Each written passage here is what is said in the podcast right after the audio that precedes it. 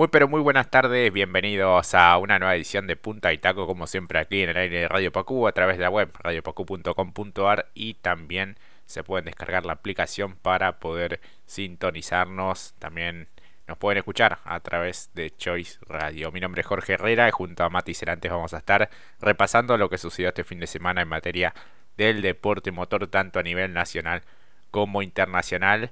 Y ahora sí, es momento de darle la bienvenida a mi amigo y compañero Mati Cerantes. Mati, muy buenas tardes, ¿cómo andás? Muy buenas tardes, Jorge. Muy buenas tardes. Que tenga la familia de Radio Pacú, que sean bienvenidos a la Kermés del Deporte Motor Punto y Taco. Y digo, acompáñennos dos horas para hablar de lo que tanto nos gusta, Deporte Motor. Excelente, claro que sí, hemos tenido de todo, comenzando por lo que sucedió en Concepción del Uruguay, en la provincia de Entre Ríos, fecha del Turismo Nacional clase 2, clase 3 en la divisional menor. Fue victoria de quien regresó a la divisional. Hablamos del cordobés Alejo Cravero que se quedó con el triunfo escoltado por Juan Pablo Pastori, piloto de misiones, y el salteño Lucas Petrachini, también de excelente fin de semana. Una largada frenética, todo se definió allí en los primeros giros. Después de partir desde la quinta ubicación, Cravero se colocó segundo primero y después la verdad que tomó la punta y no la soltó pese a los relanzamientos que hubo por diferentes neutralizaciones que hubo a lo largo de la competencia. Exactamente, Jorge. Qué linda carrera que hemos vivido de la clase 2, porque como bien dijiste, rápidamente en dos o tres curvas exactamente podríamos decir que Cravero se fue apuntando hacia el liderazgo, pero esto lo habíamos vaticinado ya el día sábado en lo que fue la serie, ¿no? Había demostrado un ritmo demencial, lo puso contra las cuerdas en su momento en lo que tiene que ver en la actividad del sábado al propio eh, y ya dejaba algo en claro, ¿no? Que tenía un auto muy rendidor, con un ritmo frenético, como bien dijiste Jorge, y la verdad que lo, lo graficó realmente de muy buena manera en la final. Exactamente. Eh, bueno, después de partir de la primera colocación, eh, Petrachini, quien había hecho mete las cosas muy bien el día viernes, sábado eh, también. Le costó mantener después el, ritmo y fue como que lo soltó a quienes eh, venían en las dos primeras eh, colocaciones. Lo cierto es que Cravero la verdad que no pasó demasiados sobresaltos en lo que fue el total de la competencia. Me pareció realmente muy entretenida porque hubo batallas en los diferentes lugares. Ortega también venía siendo protagonista hasta que, bueno, eh, tuvo un inconveniente mecánico, eh, faltando muy poco, solo cinco vueltas para el final. Realmente venía haciendo las cosas muy bien, pese al lastre. Recordemos que había sido el último vencedor en eh, Posadas. Totalmente, exactamente. Y la verdad que vivimos muchas cosas en lo que también fue la final, porque había otros protagonistas, además de Ortega, como bien dijiste, Jorge, como también lo que hizo Posco la verdad que manejó de manera formidable Posco, porque incluso en la definición, cuando más caliente se ponía las vueltas finales, o mejor dicho, el desenlace de la competencia, la buena lectura para esquivar a Canela, para no verse involucrado en ningún roce y hacerse con ese sexto lugar que cuando ya tenés, te sacaste la mochila de la victoria, es el lugar que todos ambicionan para pelear el campeonato. Exactamente, porque es el que otorga más eh, puntos y eh, nada de kilos, así que realmente se van viendo poco las estrategias de cada uno de los pilotos y respectivos equipos. La verdad que, bueno, pese a las neutralizaciones que hubo, tanto por el despiste de Aaron Fernández como el de Bulich después del toque con Blota, que realmente perdió varias posiciones, que se quedó un poco con la sangre en el ojo por esa maniobra eh, muy buena de Posco que le cambió realmente el auto de la trayectoria y logró la superación. Allí este, quedó eh, algo relegado después eh, Blota, producto de este, de este toque, este encontronazo con Bulich. Y bueno, allí se mueve un poco lo que es el campeonato porque varios se le acercan. estaba allí muy cerca también Tiago Martínez, uno de los animadores de este campeonato. Lo cierto es que está todo muy apretado. Es cierto que lleva eh, una mínima ventaja Posco y se mantiene desde el comienzo como líder del campeonato, pero le han recortado la brecha varios de los pilotos que han sumado fuerte este fin de semana en Concepción del Uruguay. Exactamente, porque como bien dijiste y detallabas Jorge, lo sucedido para Blota eh, lo hace caer al puesto 23 en la competencia final.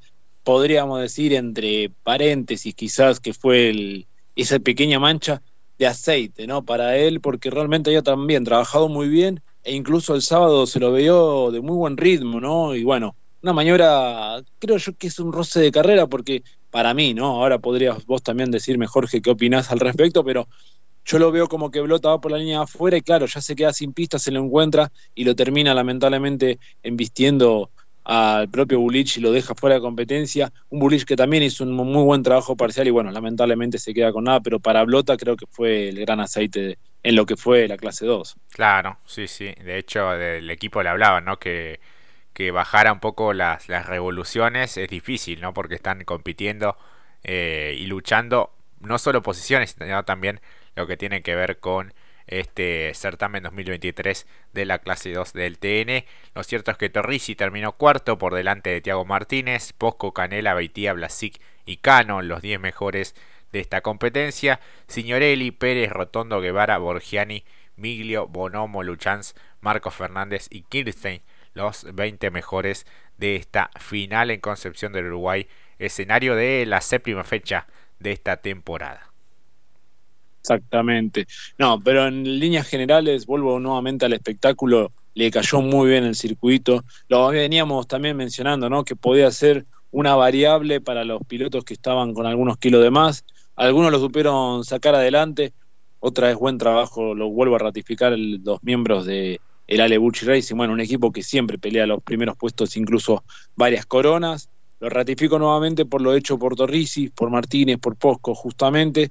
Y bueno, eh, realmente una carrera fantástica. Yo le pongo un 8, creo yo que es lo que se merece. Una lástima esos dos autos de seguridad, quizás hubiese desarrollado de otra manera, pero de todas maneras fue un buen aperitivo para lo que después fue la clase 3.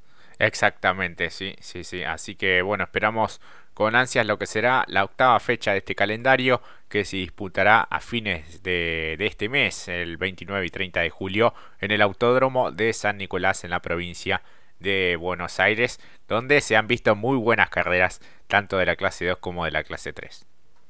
Totalmente, pero también le sube la vara y demuestra que el TN no tiene ningún problema. En donde compite, puede llevar un muy buen espectáculo.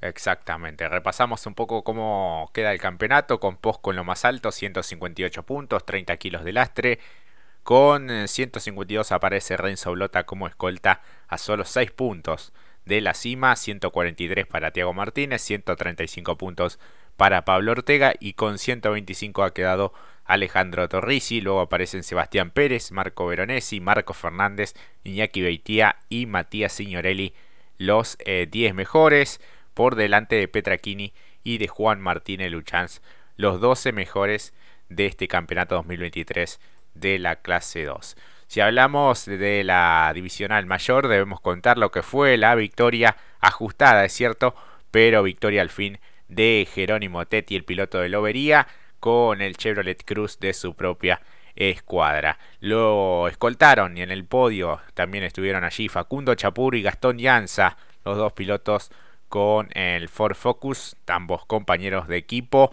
Eh, se completó el clasificador con Juan Bautista de Benedictis, también de gran fin de semana. Joel Gassman, que fue permanente escolta en gran parte de la competencia. Leonel Pernilla en el sexto lugar. Allí realmente una estrategia formidable la del piloto de Tandil. Andy Jacos, que avanzó muchísimo también. Matías Muñoz Marchesi León, eh, y Jorge Barrio, que terminaron en los 10 eh, mejores después de remontar muchísimo.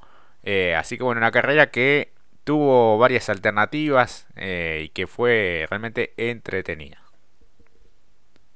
Muy, muy, muy entretenida realmente. Lo que decías al respecto de los protagonistas, incluso el desenlace, o sea, verlos a los pilotos en el podio, la buena camaradería que había, deportivamente hablando, que hasta incluso los miembros del Crucianelli lo hacían sanguchito a Teti a modo de festejo también, porque la verdad dieron un espectáculo brillante. La última vuelta de, Facu Chapur para ponerlo también nervioso a Teti, cómo cruzó el vehículo, parecía que lo perdía y no, en realidad era una estrategia para intentar de quebrar más en la curva hacia la recta principal. No, la verdad que fue un espectáculo brillante, a pesar también que también hubo aquí autos de seguridad, pero no le cambió en lo más mínimo al espectáculo que nos ofreció en la clase 3. Exactamente, sobre el final, eh, bueno, ese despiste fuerte de Franetovich y también de Carducci, eh, me parece que ahí hay una cuestión a revisar desde el punto de vista de la seguridad, porque si bien venían lanzados, no, no se terminan clavando los autos o al menos frenando. Eh, así que bueno, será una cuestión a rever mismo las gomas, ¿no? Que estaban bastante sueltas. Es cierto que cumplieron en parte su función, pero no del todo, tanto la cama de leca como la contención. Exactamente, porque parecía como que eh, no era lo suficientemente alta como para eh, abrazar al vehículo, por eso creo como que necesitaban una fila más extra en posición horizontal para por lo menos eh, hacerlo, no, no sé si es la palabra correcta volver o que no se, no se monte, mejor dicho, a las pequeñas filas que presentaban justamente allí. Sí, sobre todo el auto de Carducci y bueno, el que más fuerte impactó del todo me parece fue el de Franetovich que salió con alguna conmoción, algún dolor eh, pero nada grave en apariencia porque bueno, salió por sus propios medios y caminando hacia la asistencia médica, eh, por supuesto. Así que bueno, fue una batalla de equipos, ¿no? La escudería JT allí con eh, Teti y Gasman también, que fue su permanente ladero en gran parte de la carrera, y los pilotos, tanto este, Chapur como Yanza, que en un momento levanta buscando que el cordobés fuera a buscar justamente a los de la escudería JT, algo que eh, sucedió recién ya sobre el final de la, de la competencia, pero bueno, lo puso en aprietos a Teti, que venía con un ritmo regular, pero no tan rápido, tanto con Gasman como con el propio Chapuri, en un momento con, con Yanza también. Claro, como que igualmente ese ritmo que podían implementar los cruces era bastante o lo suficiente, ¿no? Creo que en el caso de Gasman lo podía sostener un par de vueltas más, pero no quiso arriesgar, justamente para intentar de ver si podía hacer la estrategia ideal, que era justamente llegar sexto, pero lo que no pudo reflejar justamente el piloto, que ya había ganado aquí, que ahora le tocó a su compañero, hasta ese momento hicieron, venía haciendo muy bien la estrategia porque se suponía que la idea era dejarlo pasar después a justamente a Antonino García, pero claro, eh, el que la pensó mucho mejor fue Pernía, dejó la distancia necesaria para quedarse con ese puesto, pero sí, creo que los, las últimas vueltas fue radio, comunicación, estrategia y descontrol lo que le sumó muchísimo más al espectáculo final. Tal cual, porque allí era la disyuntiva, ¿no? De Gasman por un momento decir, bueno, si ya tengo la victoria, cargar tantos kilos, si bien sumaba un podio, no era tan eh, beneficioso en función de la estrategia y sus aspiraciones en el campeonato. Sí o sí tenía que ir a buscar el triunfo Teti y bueno, para Chapur y, Yanza también era un poco ir a buscar un buen resultado. Más que nada para Facu Chapur, que venía con las últimas competencias en las que las cosas no salían del todo bien, o a veces remontaba, pero no se terminaba reflejando eh, obviamente en un, en un buen resultado. Eh, pero bueno, le salió muy bien. Eh, en definitiva, la, la, estrategia a, a, Teti, no tanto a Gasman que terminó quinto, pero bueno, de todas maneras suma buenos puntos en función del, del certamen también. Una pena la Ursera que venía realmente muy bien y, y, allí algún inconveniente, parecía que algo eléctrico, ¿no? Porque no, no tenía tracción el vehículo o más bien algo del motor. Así que después de pasar por boxes siguió en carrera, pero ya con eh, muy muy retrasado en el clasificador. Lo propio para García que tuvo ese, eh, ese inconveniente, esa salida de pista, muerde uno de los pianos y queda realmente en una muy eh, delicada posición en el medio de la cinta asfáltica. Exactamente, y a ellos también, de los protagonistas, o mejor dicho, los líderes del campeonato, en su momento también el que tuvo que entrar por boxe fue Julián Santero, el propio Castellano en un momento también saliéndose de la cinta asfáltica, rompiendo algunos carteles. Eh, para los líderes es una fecha complicada y lo que de alguna manera, terminamos diciendo, aprovecharon mucho lo que estaban no tan firmes para afirmarse y plantar cara a lo que resta del campeonato el más astuto, lo volvemos a repetir, lo volvemos a reiterar, fue justamente Leo Pernía, que deja de ser un puesto 6, sino el puesto Pernía. Exactamente, sí, porque es justamente el, el que más buscaba el piloto de Tandil y con este resultado se acerca mucho en el campeonato. Es cierto que Ursera sigue siendo el líder con 158 puntos, el escolta es ahora Julián Santero con 151 y con 150 aparece Leonel Pernía solo 8 unidades de la cima del campeonato. Es cierto que todos los que están encumbrados en el certamen tienen muchos kilos de lastre, desde 50 pasando por 45, 30, 25 y el que menos tiene es 20. Hablamos de Muñoz Marchesi.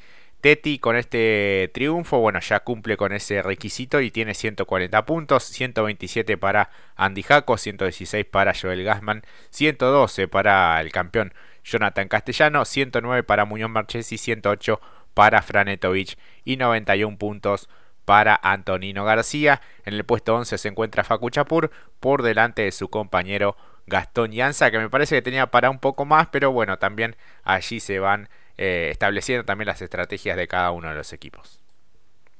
Totalmente, totalmente, y además incluso yo creo que ayuda mucho, independientemente, más al equipo que a, eh, las realidades eh, individuales de estos dos grandes pilotos, porque para lo que era el equipo que, como bien dijiste anteriormente, por H o por B o por distintas anomalías, ya sea desde el medio mecánico, uno podía quizás completar o quizás no podían los dos redondear, y aquí vemos que como fue al principio, como lo marcó Jorge, eh, cuestión de equipos, ¿no? Estaba el equipo del JT, escudería mejor dicho, y el Crucianelli justamente competición, que la verdad ha trabajado muy bien y, le permite por lo menos arrimarse al top 10 y en pareja, ¿no? Los dos de la mano, acompañándose eh, mutuamente. Obviamente la intención de cada uno es ir a por más y competir y estar en lo más alto, pero claro, la realidad era que quizás podía Chapur por el talento que tiene conductivo, no es que no lo tenga Alianza, sino que por ser más, al ir a encontrar el límite, eh, pensó que podía el equipo ir por, por Teti, perdón. Eh, para Teti una realidad fantástica, algo que ya lo resaltamos la temporada anterior cuando terminó de muy buena manera en el Mouras, de muy buena manera, por eso eh, fue subcampeón en el Mouras y fue y dibuja el 3, justamente los laterales. Y la verdad que, si bien la realidad hoy del TC Pista es de a poco afianzándose, nuevamente demuestra que en el turismo nacional ya es un equipo fuerte del top 10.